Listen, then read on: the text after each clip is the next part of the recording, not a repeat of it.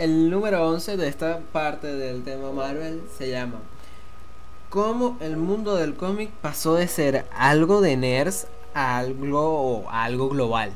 O sea, normal. Uf.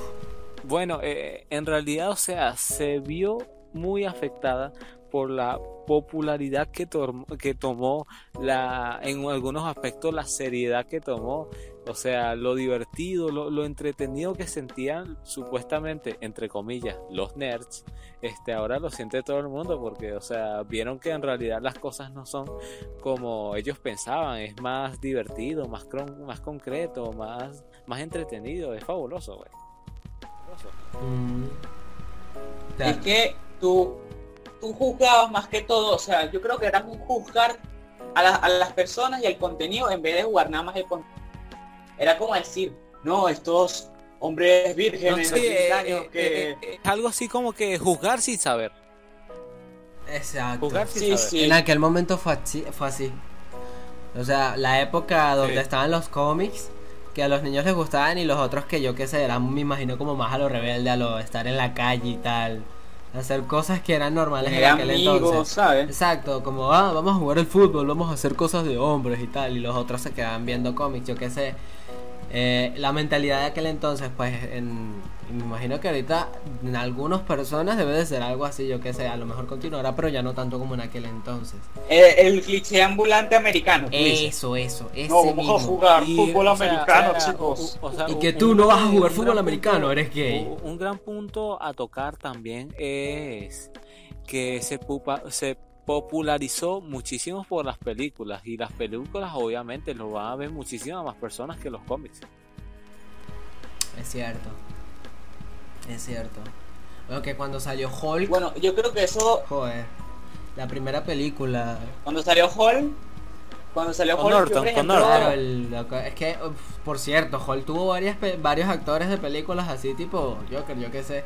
Pero, o sea, solo hubo una que se fue, está pegada al universo cinematográfico, que fue el Hulk ese super realista, gigante, que se enfrentó a su enemigo, ¿cómo es que se llama? A Abominación.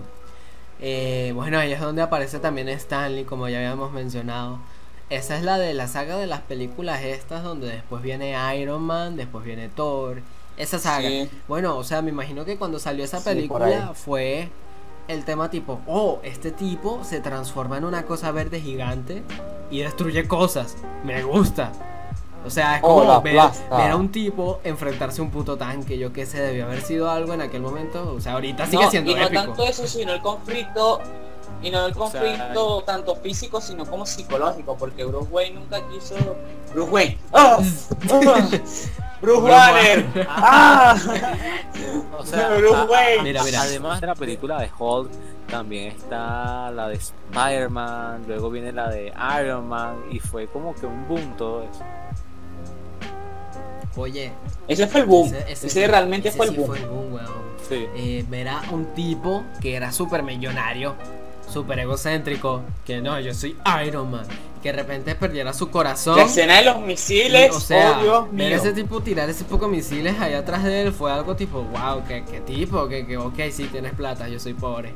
¡Qué hombre! O sea, y después todo lo que le pasó, o sea, el cambio radical de un momento a otro en esa película de ir a lo máximo a estar así en la mierda y de repente hacer una máquina de destrucción andante, la Mark 1. Aunque no, lo, aunque no lo creas, también hubo un videojuego de esa Oye, película. No, a ver, en Play 2 hubo un juego de, esa película. A mí me gustó. no estaba tan apegado a la realidad de la película. Iron 1, el videojuego en PlayStation 2 me gustó bastante. Sí, en 2. En PlayStation 2. Sí, estuve en el 2, estuve en el 2. Ajá, claro, en uno no hay. Yo escuché que escuché que dijiste uno, no, en el 2 sí. Ese fue, o sea, también hubo en el, para la consola fue un buen juegazo. Güey, el de Hulk en DS. En los Nintendo DS. Sí. Uh, no, sí, sí.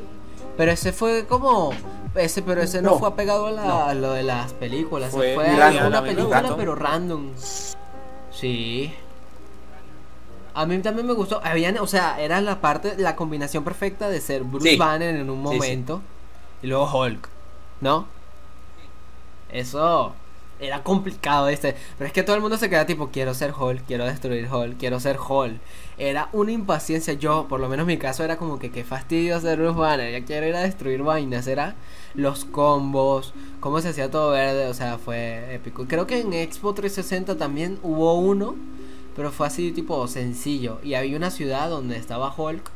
Pero yo no tuve la posibilidad de jugar el juego. Sé que está ahí el juego porque vi un video hace mucho tiempo y me gustó la eh, sí, el nivel de destrucción de ese juego, ah, o sea, en aquel momento se ve muy decente porque se montaba en los edificios, pegaba los brincos, agarraba cualquier cosa que se le atravesaba. Por cierto, creo que tiene su propio modo historia. Por cierto, este, notaste que de cada película de Spider-Man hubo un videojuego de Homecoming.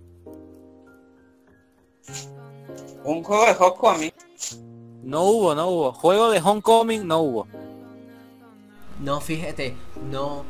De Homecoming no hubo, pero de los anteriores, de las películas de Spider-Man sí hubo un juego. Oye, eso, buen punto.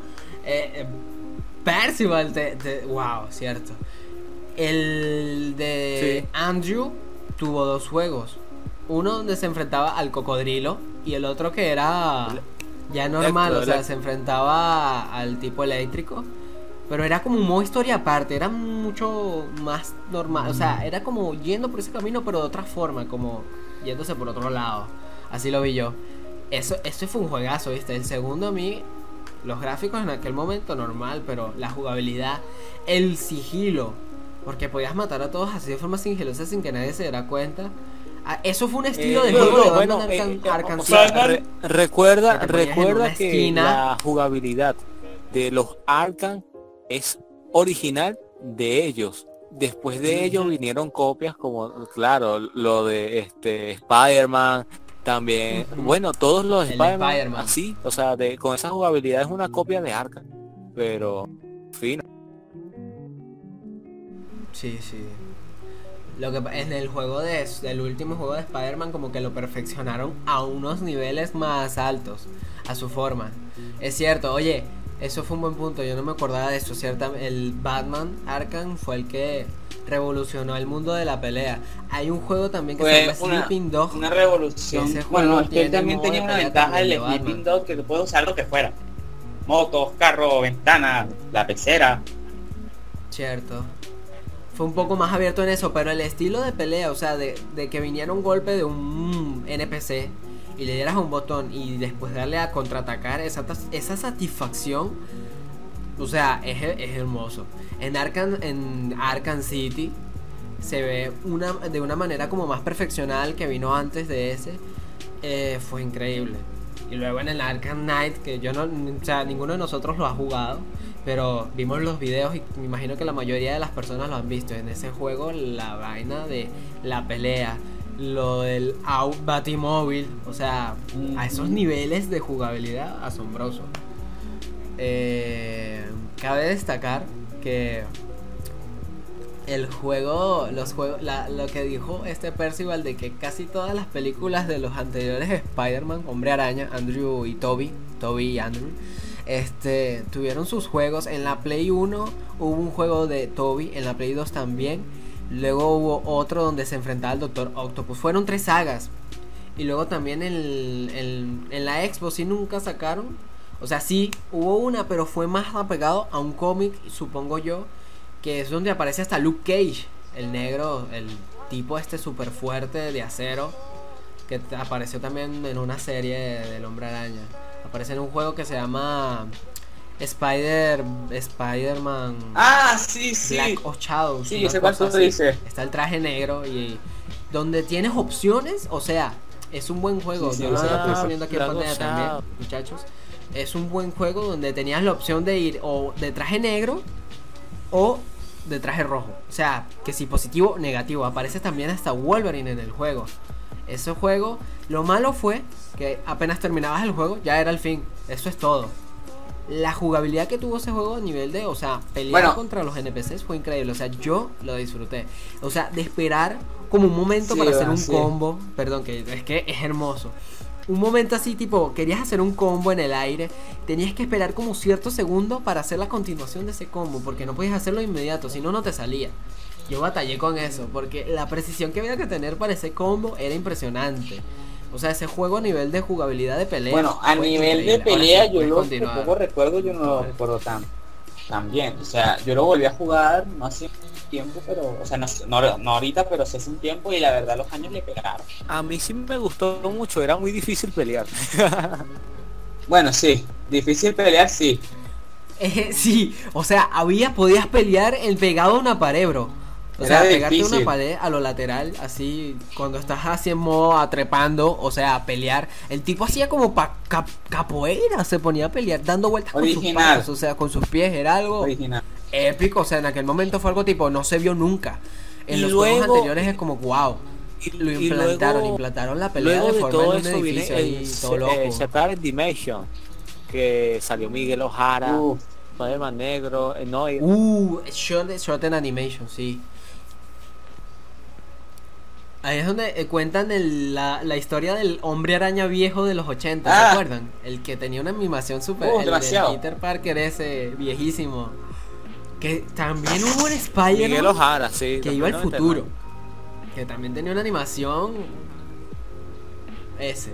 Ese Spider-Man, ahí estaba Venom y Carnage, que viajaban con él al futuro, pero eso es algo más para más adelante. Ahorita estamos con el tema. Entonces, cierto que estaba la broma del Shooting Animation, ahí estaba el hombre araña de varias dimensiones. Que mencioné lo de la serie antigua, que estaba una madre Spider-Man, ¿se acuerdan? Que no, no era la madre Spider-Man, era Madame, con un era poco de cuerdas. No me acuerdo que era Madame. Era, era como la. Una cosa así, que ayudaba a Spider-Man contra este misterio. ¿Cómo era? El que salió en las nuevas películas. Misterio. El que tiene como un espejo. Misterio. Sí, el, de, la esfera en la cara. El de la, el de la esfera en la cara. Sí. Entonces llegaba a Madame Guru. Y lo ayudaba él contra la, con la magia o la ilusión. Que él tenía que ir a una casa abandonada. Ese creo que fue el de los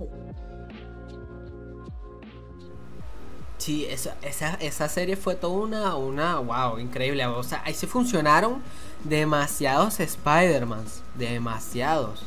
Recuerdo que había uno que era una especie de Otto Octavio con los cables atrás así súper épico ahí en esa animación. No, pero hay un momento triste, hay un momento triste. O sea, antes de que viniera lo de la película. momento triste, por ejemplo, Mary Jane cuando peleó, o ¿Ah? sea, cuando Spider-Man estaba peleando con uno de los Mary Jane cae en uno de los pozos de dimensión y ella que atrapada en un limbo. Y Peter pensó que estaba muerta. Sí. eso no lo sabía, no me acordaba de eso. De hecho, sí, sí. Me acuerdo, pero no escasamente. Bueno, entonces por eso, y de ahí viene después el juego de Shotty Animations. Que, no sé, a nivel, el juego a mí no, o sea, lo encontré normal, sencillo. Comparado con el otro de... Eh, no, a mí no. Lo encontré fue... Lo que me encantó fue el los gráficos del Spider-Man negro. Y el cambio de escena, de escenografía de un momento a otro, por lo menos con el Spider-Man ese que era así como Batman, así todo oscuro y tal. De la dimensión esa oscura que combatía contra nazis, supongo. Este, esa parte donde hacíamos sigilo, eso sí me gustó bastante. Porque fue como, wow, este Spider-Man es súper serio. Es como, nadie lo ve. Y la pelea y todo. Y tal, ese, ese, Spider-Man es el de. En lo que yo había probado en el multiverso, de Spider-Man Multiverse. Que sale como noir y todo oscuro. Claro, en, la, película esa de que sacaron hace un año que es el Spider-Man negro oscuro. negro. Demasiado. Ajá, ese mismo. Sí, sí. Bueno, y bueno, creo que ya no, hay más nada que mencionar sobre el tema. Y pues nos fuimos demasiado, o sea, retomando el tema de lo que ven a ser porque esto se volvió algo global y normal. Imagino que con el pasar, el pasar de los años todo fue cambiando. Yo digo que, yo digo que es más que todo la, la popularidad. Porque por ejemplo hoy en día, hoy en día hay animes como por ejemplo Naruto. Claro, eso fue. Que se ha popularizado y la gente, no, Naruto, eh, sí, cara, oh". que, que, ya no los ven mal. por ejemplo, anteriormente, hace un par de años, me hubieran dicho, ah, si eres asqueroso, taco, bañate. Y yo, ¿por qué, sabes? Ese odio de repente. Ahora, ahora lo dicen como Y ahorita lo dicen es más en plan broma. Yo, creo que pasa mucho con la cultura que, es la cultura de los cómics, que antes era como que no, eh, deja de vivir en el sótano de tus padres, ¿sabes? Nerd, sí, y de ver, y de ver cómics, o sea, sí. Sí, Eran como el otaku de aquel entonces, me imagino. O sea, los, los geeks siempre fueron como eso, fue, pero muy bulliados, muy aplastados. Entonces, nuestra opinión se basa como en la popularidad. Y con eso finalizamos este esta parte del podcast. Gracias por escuchar.